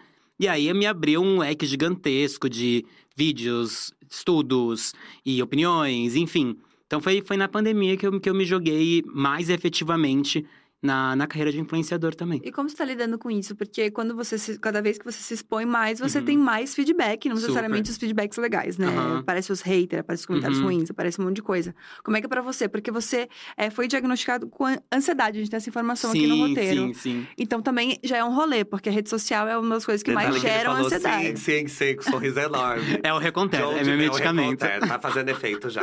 Tá, tá. Porque também a rede social gera uma ansiedade. Então Uhum. você tá nesse lugar onde tá exposto, as pessoas Uhum. podem criticar. Ainda tem aquela coisa do algoritmo, de que você tem que postar Total. cada vez mais, nunca é suficiente. Como é que tá sendo pra você? Olha, eu acho que a minha rede principal é o Instagram. Então eu me sinto muito confortável e muito acolhido pelas pessoas Olha, que estão que estão ali. Eu tenho pouquíssimos hates. Eu acho que. Como eu tenho essa carinha fofa também, Hum. é, eu, essa coisa professoral, que eu, eu chamo meu conteúdo é muito professoral, muito Uhum. explicativo. É, a, Didático, ablação, é, é necessário, habla e habla, cirúrgico, cirúrgico. que é mais ouço. E então eu me sinto muito acolhida, assim. Então, é, de hate, por enquanto, só no TikTok acontece alguma- algumas Ah, o vezes. TikTok é um novo Twitter, TikTok não é é- de ninguém. Eita, Alguma- nós. É? Eu já, sofri, o eu já sofri hater por fãs de The Weeknd.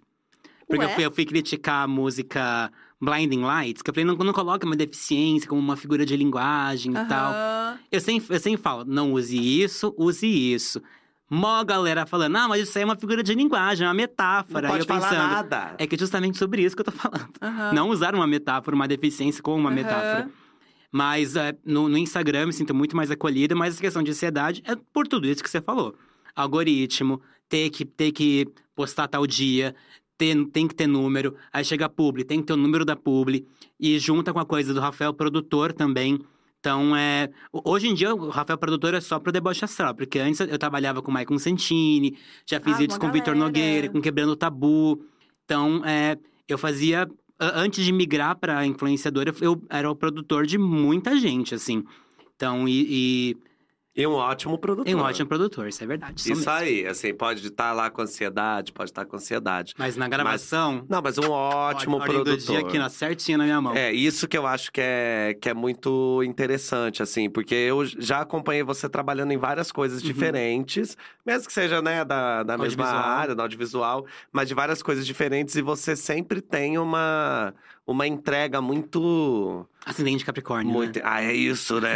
É verdade, né? Tem isso aí. Porque realmente eu acho que você é uma pessoa que trabalha muito. Eu lembro quando você começou a falar pra mim de trabalhar com redes, de fazer e tal, que eu falava pra você as duas coisas, que eu achava que você devia fazer isso mesmo, Uhum. porque isso é legal, você ia ganhar dinheiro e tal, mas que é, você ia ter que é, tomar cuidado com a ansiedade. Nick viu? Mas pra isso existe aí, né? Ah, não, a ciência tá aí pra isso, minha gente. E é muito importante que a gente também fale cada vez mais de uma maneira muito muito aberta Super. sobre a saúde mental, Uhum. sobre todas essas questões psiquiátricas mesmo, assim, porque principalmente depois da pandemia, Uhum. né? Que é Uhum. tipo, como que você vai ficar sem ansiedade na pandemia, ou como você vai ficar.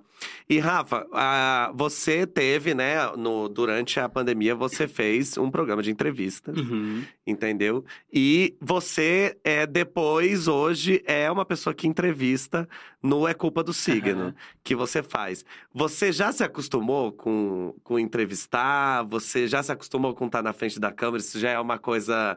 É, porque a gente até falou da construção da sua autoestima, tudo. Pra você hoje, você já tá super adaptado, super acostumado? Ou ainda vem um fantasma lá de Uhum. trás da insegurança do Rafael adolescente falando, ih. Não, isso, isso ficou muito lá atrás, assim. Como eu, eu sou muito seguro em relação à minha personalidade, então eu acho que Uhum. isso me dá um, um, um equilíbrio, uma, uma base muito forte, assim. É, entrevistar é, é uma coisa nova pra mim, né? Essa coisa do, do É Culpa. Ou de lá de trás também, do Vida de Solteiro na Pandemia, que era um, um quadro que eu fazia, era até virtual, era uma entrevista online e tal. Então, eu gostava demais também, porque era isso. A gente vai puxando a pessoa, a pessoa vai Uhum. entregando, que nem eu tô fazendo aqui. E é isso, a gente vai criando ganchos pra outras coisas. Mas é, tenho muita vontade também de. Você sempre me fala, vai pro mundo pop, fala de coisa pop. Aham.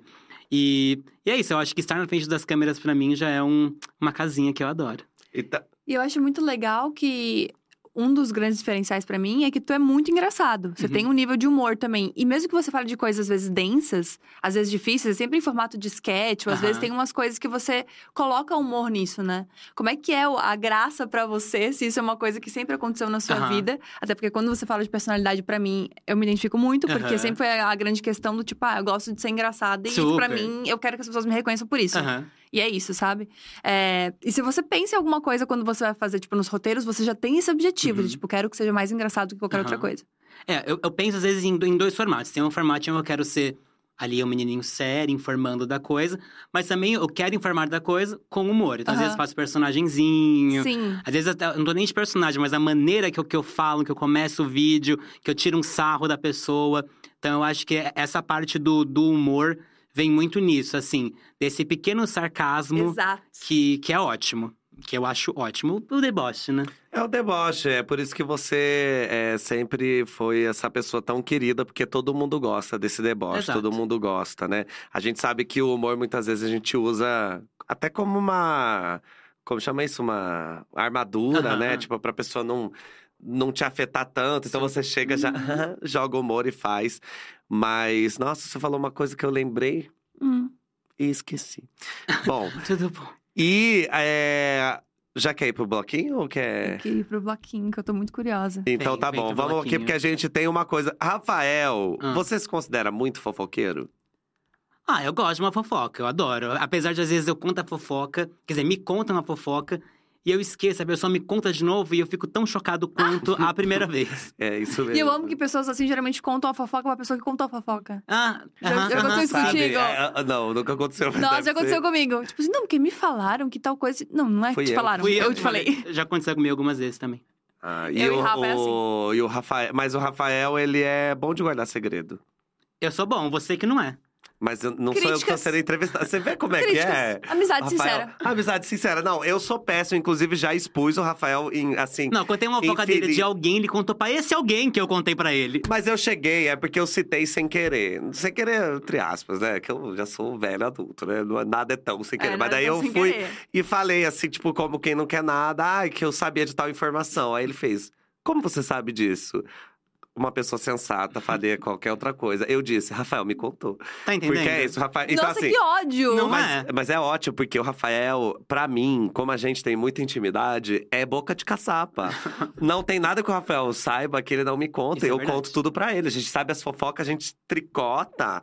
Inclusive, no É Culpa do Signo, a gente tem que se segurar muito, né, Uhum. meu? Pra não Nossa. contar coisas que a gente sabe do, Do do, convidado. do convidado. Ai, meu Deus, pelo amor de Deus. Tem coisa que eu sei sua que tô Deixa guardando abaixo. ainda. Mas vamos então pro bloquinho da fofoca, Ah. que é esse bloquinho aqui que sempre tem no Diacast. Aham. Que são pequenas fofoquinhas do dia a dia. Anedotas. Anedotas, pequenas coisas. Ah, lembrei o que que eu ia falar. Quem faz o palhaço rir? Queria Boa dar essa noite. pergunta. Boa noite. Se a gente é tão palhaça, faz todo mundo rir. Vamos lá, bloquinho da fofoca. Você entraria no BBB? Com certeza. Com certeza, Com né? certeza. Com certeza. Nossa, achei mas, muita- mas, mas assim, Eu não sei se eu conseguiria fazer todas as provas. Mas daí eles que lutem, É, adaptem. eles que né? adaptem, façam acessibilidade. Mas também, também eu, eu ia me encher os pacovar também, assim… Eu sei que eu não vou ficar meia hora, sei lá, meia hora não. Nossa. 30 horas enganchado aqui. Então eu não vou ficar aqui, eu vou, eu vou me dormir. Eu assim, vou eu fico, eu fico até acabar no Multishow. Eu, eu, eu, eu, eu entrego. Eu me comprometo com isso. E depois. O Rafael, a gente assiste BBB, aí ele fica assim, ó. Porque a galera chega em festa e vai direto comer, principalmente quem tá na xepa, né? A pessoa vai total. direto comer. Gente, Aí o Rafa- televisão, gente. Então o Rafael fica assim: Meu, as pessoas não sabem que estão ao vivo na TV, você não pode chegar lá e o ficar problema de ver comendo. rádio TV é que você fica dirigindo tudo que você assiste. Ai. Às vezes parece Mas que o eu Rafael tá no ponto. pessoa, você ia me odiar lá dentro, É. Rafa, porque eu seria uma planta, eu só ia comer. Gente. E, e Fazer isso aí é o meu maior pensamento, o da, da prova de resistência. Que eu ia falar, gente, eu não vou ficar 10 horas. Eu não vou ficar nem 15 É minutos. tudo bom. Por que, que eu vou ficar aqui sofrendo duas, três horas? É. Então eu não fico nenhuma hora, eu vou dormir, tá tudo Isso. bem. Eu ia ser com certeza odiada. Com toda certeza. Odiado, Você também, sei, Rafa. mas É, se ia sim, sim. perder, né? Entende? Entende, sim. Mas, é, mas, é, mas eu ia ser o, o- o engraçadão. Então acho que eu ia ganhar, não ia perder o Big Brother. Mas ia ganhar um negócio. Do Tô- tô- tô seguidor, prometendo demais, né? Dinhe- Não, tá nada. Prometer demais seria se você falasse que você ia ganhar, né? É, É, sim. Ia bater no peito. Outra pergunta extremamente interessante, que eu Hum. quero saber. Você manda nude? Manda, não, Pensou? manda. Com Pensou de- certeza manda. Manda. Manda, manda. Manda, manda. Manda, né? Eu, eu, eu, eu, eu tenho um, um arquivinho de Ah, você tem fotografias. pronta? O quê? Oculto, assim, no, no, nas No. fotos? Aham. Pô, peraí, então nunca é uma Ah. coisa muito orgânica. Não, não. É porque. Já é uma coisa não. pensada. Já, já, já, já. Que, assim, são, são fotos interessantes. Ah, assim. você gosta de. Ah, São, fotos são, fo- são fotos orgânicas, porém eu já tenho. Ah, Mas entendi. assim, Ah. ai, tô, tô, hum. Não contratou um fotógrafo Não. Não, a Bielo contratou fotógrafo. Soube disso? Olha Não. só. Bielo contratou fotógrafo. pra fazer nudes? Pra fazer foto sensual. Falei, Bielo, você é muito. Você conseguiu gourmetizar o nude. Sim. Ô, não, ah, mas a Biela, né? O É. que que ela não. Até a água, Bielo Pereira consegue gourmetizar. coisa um beijo pra sensacional. ela, né? Que toda vez que eu tô aqui, a gente fala sobre Não, em todo ela. programa a gente fala sobre ela. Ah, não então é mais. isso. Tinha que ter um busto dela aqui, igual Tinha. tem lá Tamanho na real. Criativa, que tem o busto. É, e nudes de Rafael, olha, Já viu? já, lógico, Mas eu acho anos. curioso tu ter pronto. Porque se, Ah, se é. vazar É, um, porque, assim, não tu não sabe nem pra quem foi, hein? É que eu não, eu não sou também um livro que vai distribuindo assim para Entendi. todos, né? Não é figurinha, né? Não, Não. é. Não é OnlyFans, pagou, levou. Não. é, é- é um- é um negócio de tipo. Tamo conversandinho já há algum tempo, aí te envio. Mas aí tem uma tática ótima de enviar pelo Instagram, Hum. que é a bombinha, né? Ah, Ah, A bombinha. bombinha, é bombinha. maravilhoso. Bombinha é maravilhoso, né? Quem Sim. inventou isso e agora tem isso no WhatsApp É, também. eu ia falar isso, tem isso no Que é WhatsApp. visualização única, eu fiz essa publi. Amigo, é, tem um perrengue da sua vida que você acha que é, tipo, o maior de todos? O perrengue você citou até no começo da entrevista, que Citei. foi aquela fatídica trilha no meio da pandemia. Pelo amor de Deus, conta essa história. No meio da pandemia, a gente, tá, a gente tinha na- ali a nossa bolha de convivência, né? que era- Era sete pessoas, que Tipo eram vizinhos, entendeu? só se viam, só, enfim, era esse rolê todo. E aí, um- esse amigo nosso, ele é super trilheiro e ah, vamos lá, Ai, mata todo grupo tem um desse. Todo, grupo tem um Todo. desse. Taurino também, viu? No meu grupo sou eu. Aí, então, ó. olha aí. então, olha aí, olha aí. Aí ele falou, gente, vamos fazer uma trilha aqui para Napiacaba, que é aqui pertinho da, da cidade de São Paulo. Vai ser uma trilha rápida, meia horinha, chegamos de numa cachoeira. boaça! Nunca é meia horinha. Aí eu falei, meia horinha? Meia horinha aguenta. Eu falei, mas amigos, é, alguém vai ter que levar minha mochila com mais peso. Aí eu falei, assim, Aham. não, beleza, a gente leva a mochila, tal, tal. Chegamos na, tri- na trilhazinha. Não, antes você tem que falar o seu erro primordial, Ai, que aí não, tem a ver não, com não, você. não, não. Ah, tem- Tinha o primeiro erro que a gente não podia estar naquela trilha. É, era uma, era uma trilha proibida. É. A gente tinha que se- meio se esconder de um guarda pra É. poder entrar, era Gente, isso. né? Começa olha aí. Não faça isso, Não. viu, É assim gente? que isso é todo um crime filme- ambiental. Que todo filme de gente perdida Uhum. em floresta, essas coisas Ah, amiga, começam. Começa. E aí, é, pensei, vou ter que um calçado adequado pra andar, né? Só que eu tinha só um calçado, que era mais de exercícios, que era um tênis de jazz. Não. E eu fui com tênis Rafa, O Olha, tênis de jazz, você sabe qual que é, né? Que é bem, bem nadinha. É, um- é um nadinha. Rafa. E fui com um tênisinho de, De jazz. verdade, Rafa? Ah, manda. É isso, né? E Eu olha, sei. Vinícius tá no chat também, e Vinícius estava presente. E Inclusive, assim, ele ó, mandou uma pergunta maravilhosa. Será que o, o Rafinha no, no BBB consegue passar o número de cigarros do Fiuk? Foi um questionamento que o Vinícius fez no chat. Ah, eu, não, o Fiuk fumava mais. É, que foi um palheiro, né? Então. não- É, dá um negocinho, entendeu? Eu sou uma Então- senhora que fuma palheiros. Então o? Fiuk fumaria mais. Tá aí respondido, Eu acho. Vinícius. Fumaria mais. É, mas ele ia beijar mais que a Maria. Ele ia beijar mais que a Oh, Lina. olha aí. Daí tá. Rafael, E, e eu, e eu ia conseguir até beijar o Zé, porque eu tive essa fase também. É, Rafael teve a fase de que ele beijava hétero, a gente ficava, amigo, você não Sai tá disso." se respeitando. Ele é tão pan que até hétero. É, amiga, olha, ele eu nem beija. sabia disso. Aí, tá ó. vendo? Mas e aí? Aí você pegou esse Aí a gente sapatinho. pegou o sapatinho, Peguei eu- meu Nossa, Rafa, sapatinho desculpa. e foi não, isso aí, foi, isso aí foi Me completamente desculpa, eu não vou passar pano pra você. Não, não, Mas isso não falaram que a mesmo. trilha era meia hora. É. 40 minutos. Amiga, essa trilha foi de quanto tempo, você lembra? Quatro horas. Não. Quatro. E começou Ida e a volta ou chover. Não, ida. A Não, gente ia dormir lá. zoando. E você não, você não tá entendendo. A gente, a gente começou a andar e era só descida. A ida. O meu dedinho, Nossa, assim, subida. E a descida é péssima quando você tá. O Rafael, dedo vi- carne viva. Só que assim, a gente tava descendo, descendo, descendo, descendo, descendo. E eu- o menino que sabia, né? O trilheiro maravilhoso. Sabia merda nenhuma. É, né? Ele, Ele ele meia assim, hora. Não, não, já estamos chegando, já estamos chegando, já estamos ó. chegando. E eu, eu já já tamo- comecei a ficar emburrado. E quando eu fico emburrado, minha nossa senhora, eu amarro a cara. Aham. Eu fico. A barra... É tudo isso que o Rafael. Ah, eu sou tão legal. Ele esquece isso na hora. e aí a gente chegou lá embaixo. Assim, Niki, a gente chegou no final da trilha, tirou o calçado, sentou na beirinha Porque da lagoa. o final da trilha era uma lagoa, isso. Miga, cinco minutos depois começou a chover. E choveu até o dia seguinte, quando a gente ia embora. Não, choveu até a gente chegar em São Paulo. E aí a gente teve que voltar na trilha, na Com subida, chuva. com chuva. Foram seis horas Gente, de mas subida. Que história pra dar merda. É. Exato. E tinha, ó, ó, vamos juntar. Tinha a gay, a PCD, um pug. Levaram Não, dois não levaram cachorros. cachorro. Levaram. Levaram Não. dois cachorros, sendo um pug. E nossa, assim, e a gente teve que montar a barraca na chuva. A gente teve que dormir na chuva. E teve a que gente cozinhar desmontou. dentro da barraca, porque Não. tava chovendo. Não! E gente. detalhe, detalhe, a gente tava é, muito empolgado. Ai, não, vamos, vamos lá. Fazer uma viagem, no meio da pandemia, viagenzinha, rápida. É, ai, só nós ali rapidinho. Mano, eu juro pra você, eu juro pra você.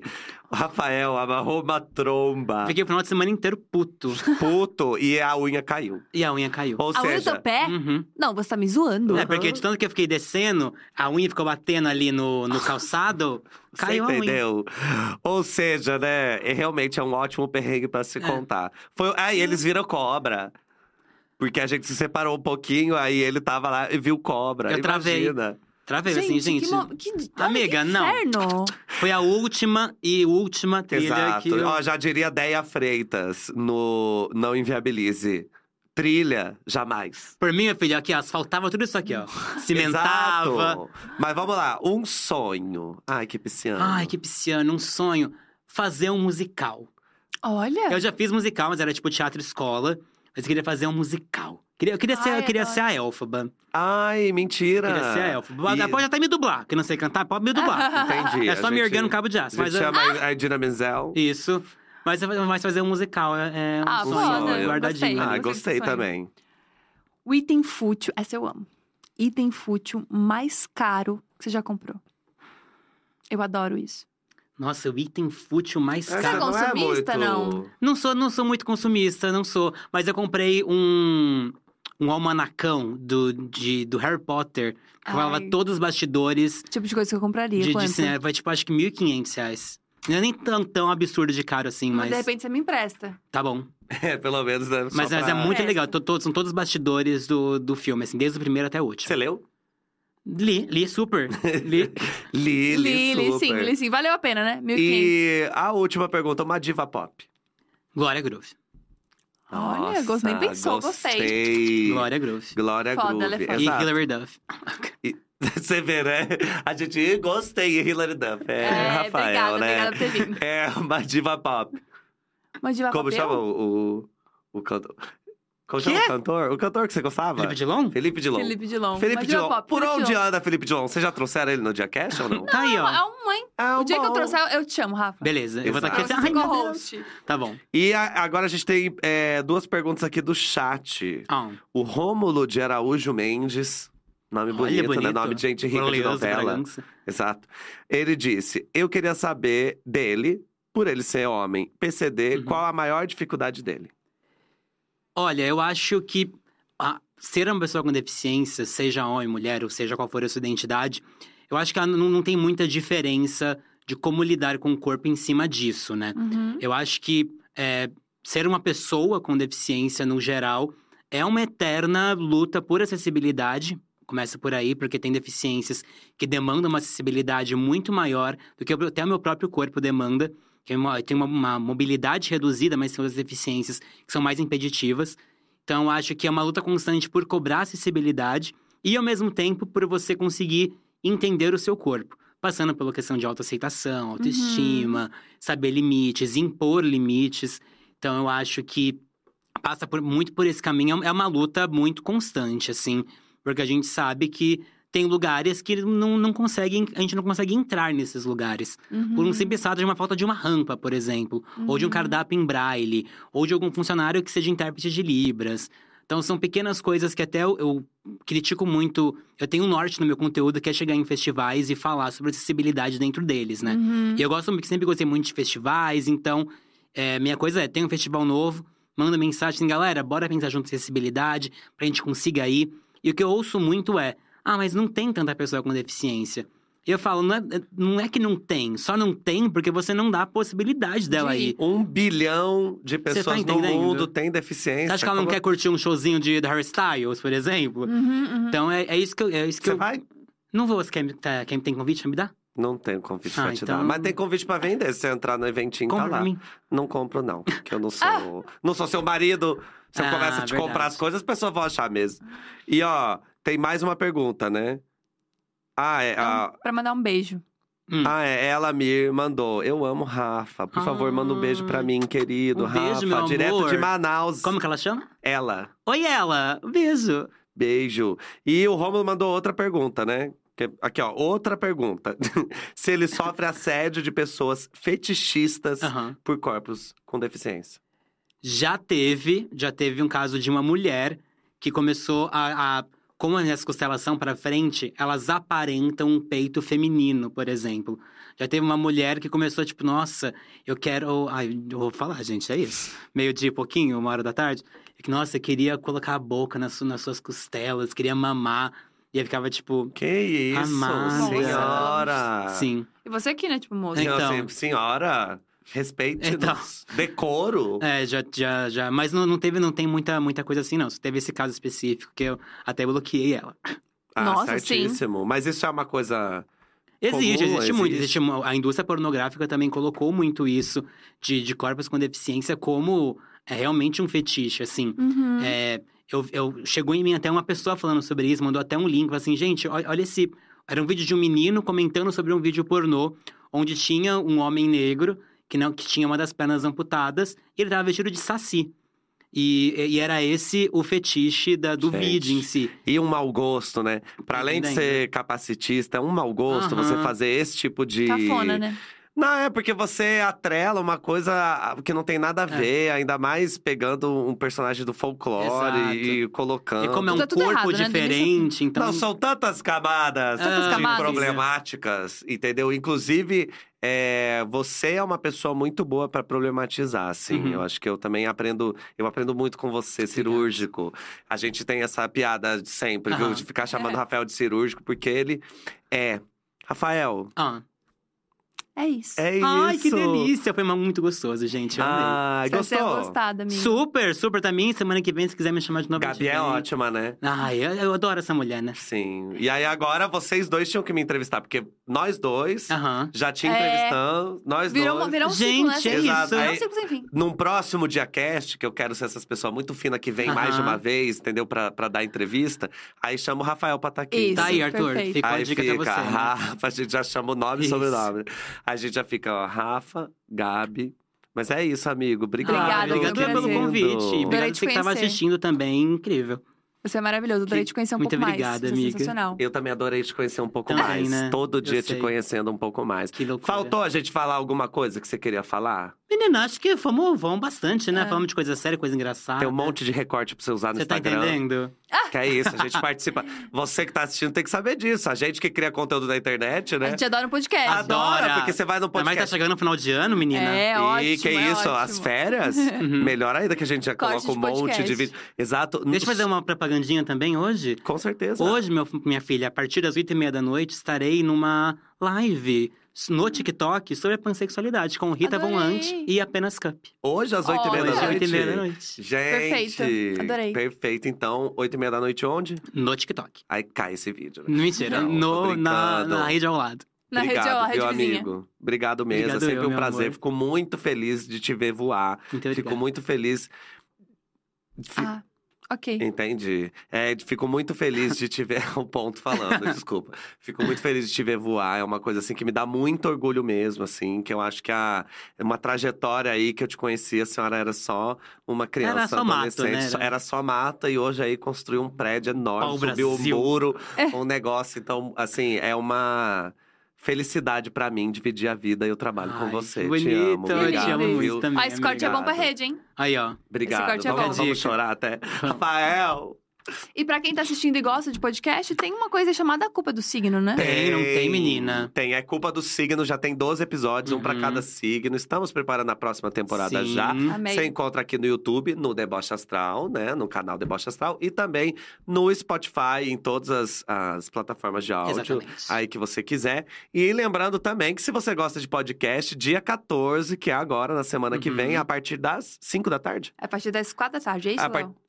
A partir da das tarde. 5 da tarde vai ter o Dia Cast especial de fim de ano. Chique. Cheio de gente, cheio de É. convidados, entendeu? Aí, Rafa e Gabi vão estar aqui, entendeu? Comandando essa festa que vai ser linda. Vão ser o quê? Umas três horas de. Vai ser bastante Vai ser tempo. Tô com um vestido bastante. belíssimo. Aham. Sim. Então, vai, ter um incrível. anúncio importantíssimo pro Ih, ano que vem gente. aqui da Dia. Eu já mudanças. sei do que Eu se já trata. sei também. E eu preciso dizer que eu, se fosse Vem você, aí. estaria aqui no dia 14, a partir das 5 horas da tarde, Vai aqui no Dia revolucionar a internet. Eu acho que é um negócio assim que você que tá assistindo, assim como nós, vai ficar com o queixo caído e Uhum. se perguntar como ninguém tinha feito isso É ainda, de tão bom. Que a ideia, quando é boa, ela dá essa sensação. Fala, caralho, ela é tão boa que, meu Deus, ainda bem que alguém teve essa ideia. Então, a gente também espera vocês aqui. Dia 14 estarei aqui, vai ser uma coisa muito incrível, muito legal. Espero que vocês gostem. A gente vai receber tantas pessoas maravilhosas que já passaram por esse dia cast. Tô assim, não tenho nem roupa pra isso. Mentira, eu tenho, porque eu já comprei.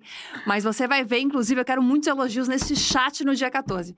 Um beijo grande, espero que tenham gostado. Se você por acaso perdeu, é aquele basicão em se inscrever aqui no canal e também ativar o sininho. A gente tá de volta semana que vem. Um beijo grande. Tchau!